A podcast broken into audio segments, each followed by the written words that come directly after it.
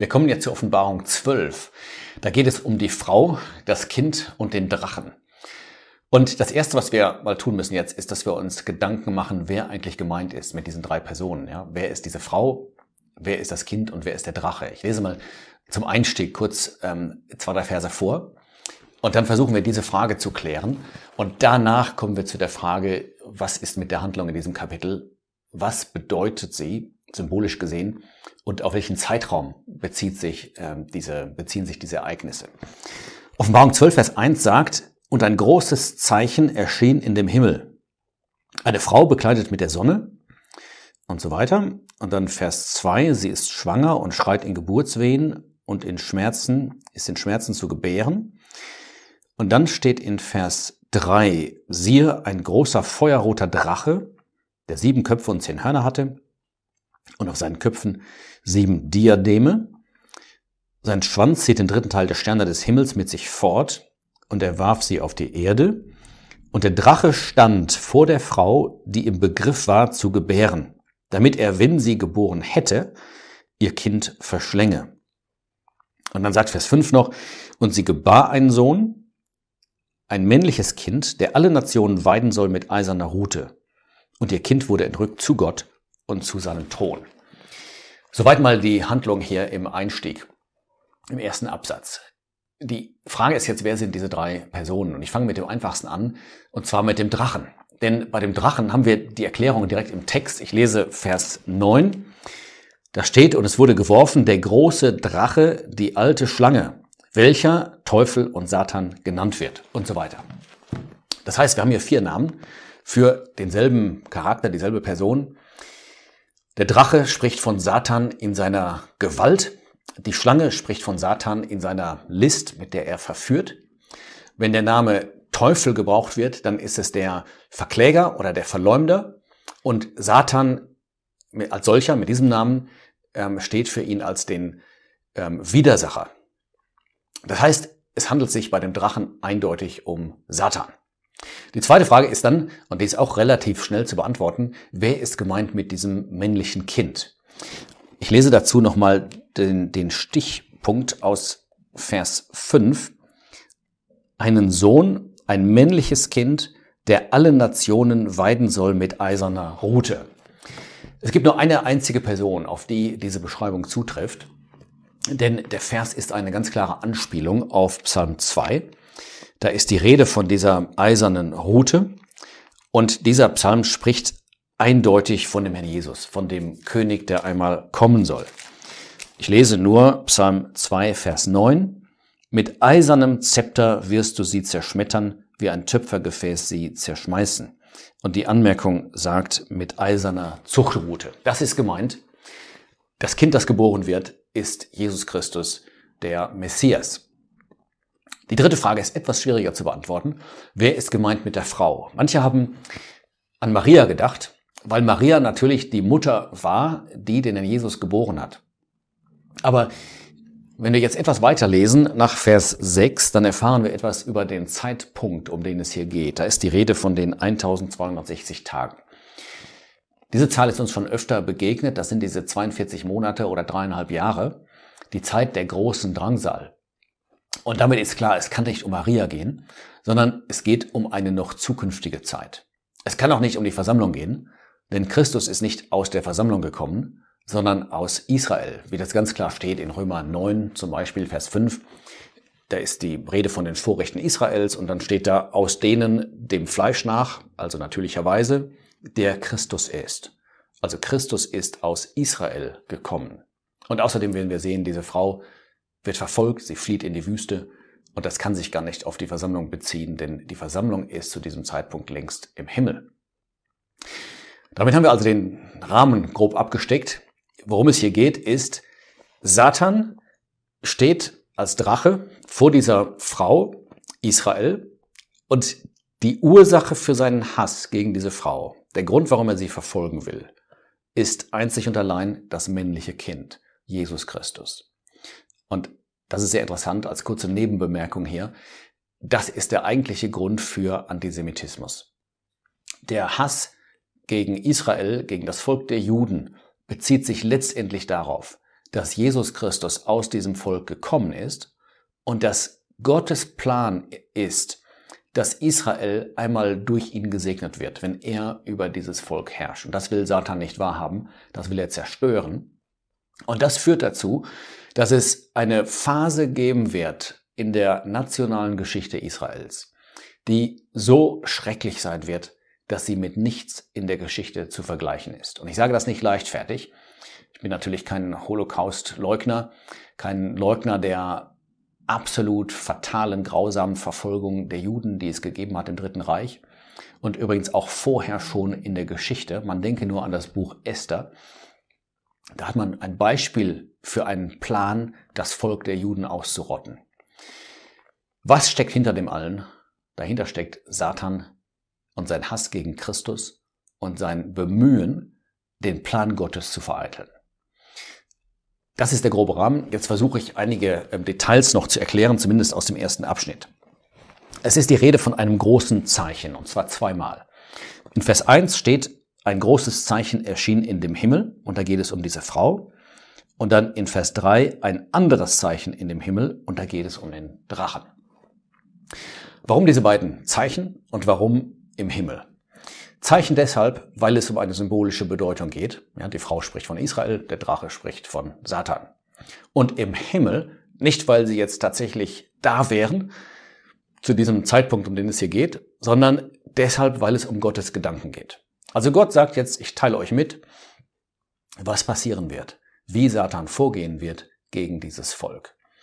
Und ich erwähne nochmal, was wir im letzten Video gesehen haben. Der letzte Vers aus Kapitel 11 gibt da eine wichtige Einleitung. Im Himmel wird die Lade Gottes gesehen im Tempel. Das heißt, Gott hat vor Augen, dass er einen Bund gemacht hat damals und dass er immer noch einen Plan hat für dieses Volk. Und auf diesem Hintergrund wird jetzt beschrieben, was auf Israel zukommt. Eine Frau bekleidet mit der Sonne, der Mond war unter ihren Füßen und auf ihrem Haupt war eine Krone von zwölf Sternen. Die Sonne, der Mond und die Sterne sprechen von Autoritäten. Und Israel wird hier beschrieben, so wie Israel von Gott gesehen wird in seinem Plan, in seinem Ratschluss. Nämlich, dass Israel einmal an der Spitze stehen wird und dass durch Israel Macht ausgeübt wird auf der Erde. Der Platz der Autorität. Und jetzt sagt Vers 2, und sie ist schwanger und schreit in Geburtswehen und in Schmerzen zu gebären. Hier werden jetzt zwei Dinge miteinander verknüpft. Sehr interessant. Das eine ist, dass der Christus aus Israel kommt, dass Israel, den Jesus hervorgebracht hat, natürlicherweise. Und das zweite ist Leiden Israels, hier beschrieben als Geburtsschmerzen. Übrigens in der umgekehrten Reihenfolge. Darauf kommen wir noch. Normalerweise kommen die Wehen, die Geburtsschmerzen vorher und danach findet die Geburt statt. Bei Israel ist es genau andersherum. Da hat erst die Geburt stattgefunden und die Leiden, die hier beschrieben werden, sind in der Zukunft, aber sie werden im Zusammenhang damit gesehen, dass Christus aus diesem Volk kommt. Und dann kommt das zweite Zeichen ab Vers 3. Es erschien ein anderes Zeichen im Himmel und siehe ein großer feuerroter Drache. Wir haben schon gesehen, der Drache ist Satan. Groß, das heißt, seine Stärke und Macht wird hier beschrieben. Und die Farbe Feuerrot deutet noch einmal die Gefahr an, die von ihm ausgeht. Eine furchterregende Erscheinung. Er hat sieben Köpfe, das spricht von vollkommener Intelligenz. Er hat zehn Hörner, das spricht einerseits von Kraft, andererseits von Verantwortung. Und er setzt diese Kraft ein natürlich für böse Zwecke. Und dabei steht auch auf seinen Köpfen sind sieben Diademe. Die Diademe, das sind Königskronen, das heißt, Satan maßt sich hier königliche Autorität und Herrschaft an. Dann sagt Vers 4, was er für einen Einfluss haben wird. Sein Schwanz zieht den dritten Teil der Sterne des Himmels mit sich fort und er warf sie auf die Erde. Die Sterne des Himmels sprechen von Autoritäten. Der dritte Teil, das haben wir schon gesehen, spricht in erster Linie von Europa. Und was geschehen wird, ist, dass Satan einen solchen Einfluss ausüben wird, dass dieser dritte Teil der Sterne zu Boden fällt. Aber das Wichtige ist jetzt für unseren, ähm, für unser Thema, der zweite Teil von Vers 4.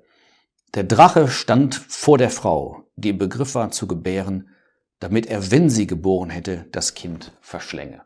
Hier wird nochmal ganz klar, worauf sich der Hass Satans bezieht. Der Grund liegt in dem Kind, das die Frau gebiert. Übrigens, das wird nochmal klar auch in Vers 13 später. Der Drache wird da auf die Erde geworfen und dann verfolgt er die Frau und dann steht nochmal dabei, die das männliche Kind geboren hatte. Das war der Grund. Ja, Satan will das Kind verschlingen. So war das tatsächlich, als der Jesus geboren wurde. Da hat es nicht lange gedauert, da hat Satan versucht, durch Herodes das Kind zu verschlingen. Ja, der sogenannte Kindermord von Bethlehem, die Anordnung, alle Kinder unter zwei Jahren umzubringen, zielte darauf ab. Etwa 30 Jahre später, da stand der Herr Jesus vor Herodes und vor Pilatus. Und wieder war es die Absicht Satans, sozusagen das Kind zu verschlingen. Und jetzt hätte man denken können, in einem Sinn hat er es ja geschafft. Er ist am Kreuz gestorben. Aber das ist nicht die göttliche Seite. Das Kreuz war kein Sieg Satans. Es war sogar der Sieg über Satan. Aber das wird hier nicht erwähnt. Aber hier wird trotzdem die göttliche Perspektive gezeigt. Vers 5 sagt, sie gebar einen Sohn, ein männliches Kind, wir haben darüber gesprochen. Und dann steht da, und ihr Kind wurde entrückt zu Gott und zu seinem Thron. Das ist tatsächlich geschehen. Der Herr Jesus ist aufgefahren in den Himmel und Satan konnte ihm nichts mehr anhaben. Und das ist jetzt die Erklärung, warum Satan Israel verfolgt, weil er an das Kind nicht mehr herankommt. Das Kind ist entrückt worden in den Himmel. Und daran schließt sich jetzt an in Vers 6, und die Frau floh in die Wüste. Jetzt sagt man vielleicht, Moment mal, aber da liegt doch ein riesiger Zeitsprung dazwischen. Das Kind wurde entrückt, das ist etwa 2000 Jahre her. Die Frau flieht in die Wüste, das ist noch zukünftig. Ich habe schon erwähnt, in dem Vers werden die 1260 Tage erwähnt. Es geht also um die große Drangsal. Aber wer etwas äh, sich auskennt im prophetischen Wort, der weiß, dass einem das sehr oft begegnet. Die Zeit der Gnade ist eine Einschaltung, die Zeit, wo die Versammlung auf der Erde ist. Und sehr oft sprechen die Propheten von dem, was vorher passiert, also bei dem ersten Kommen Christi, und gehen dann sofort weiter und sprechen von dem, was bei seinem zweiten Kommen passiert, seiner Erscheinung. Und sie überspringen die 2000 Jahre, die es schon gedauert hat, etwa, die dazwischen liegen. Ich gebe mal ein Beispiel nur von sehr, sehr vielen. In Sacharja 9 steht der bekannte Vers, Vers 9, siehe, dein König kommt. Er hat demütig auf einem Esel reitend und so weiter. Erfüllt vor 2000 Jahren. Und dann heißt es direkt im nächsten Vers, und er wird herrschen bis an die Enden der Erde. Ist noch zukünftig. Man hat das mal verglichen mit zwei Bergspitzen. Die Propheten sehen den ersten Berg, das Kommen Christi vor 2000 Jahren. Sie sehen dahinter einen höheren Berg, also die Erscheinung, aber sie sehen nicht das Tal, das dazwischen liegt. Und darin spielt die christliche Zeit, die Zeit der Versammlung. Und das erklärt den Übergang hier von Vers 5 nach Vers 6. In Vers 5 wird das Kind entrückt zu Gott. In Vers 6 sind wir bereits in der großen Drangsal. Eine Bemerkung noch zu dieser Entrückung des Kindes. Wir können gedanklich auch die Entrückung der Versammlung damit verbinden. Die Versammlung gehört zu Christus. Und interessanterweise wird seine Himmelfahrt hier als Entrückung beschrieben. Und genau das ist die Zukunft der Versammlung. Auch sie wird einmal entrückt werden zu Gott.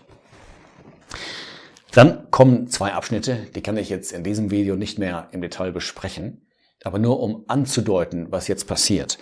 Die Verse 7 bis 12 sind sozusagen eine Einschaltung, die erklärt den Hintergrund dessen, was jetzt passiert, dass diese Frau so verfolgt wird und das hat zu tun mit diesem Kampf im Himmel zwischen dem Erzengel Michael und diesem Drachen. Danach geht es weiter mit der eigentlichen Handlung. Vers 13 bis 17 beschreiben dann, was passiert, wie der Drache diese Frau verfolgt, aber wie Gott interveniert und dafür sorgt, dass diese Frau, dass dieser Überrest Israels beschützt wird, dass etwas erhalten wird, und das bringt mich zurück zu diesem Punkt, Kapitel 11, Vers 19, dass Gott seinen Plan erfüllen kann. Gott hat die Bundeslade vor Augen, seinen Bund mit dem Volk, seine Pläne für dieses Volk. Er ist treu und er wird seine Verheißungen erfüllen und daran ändert auch der Drache nichts. Die Feindschaft Satan kann das nicht ändern. Gott erfüllt seinen Plan.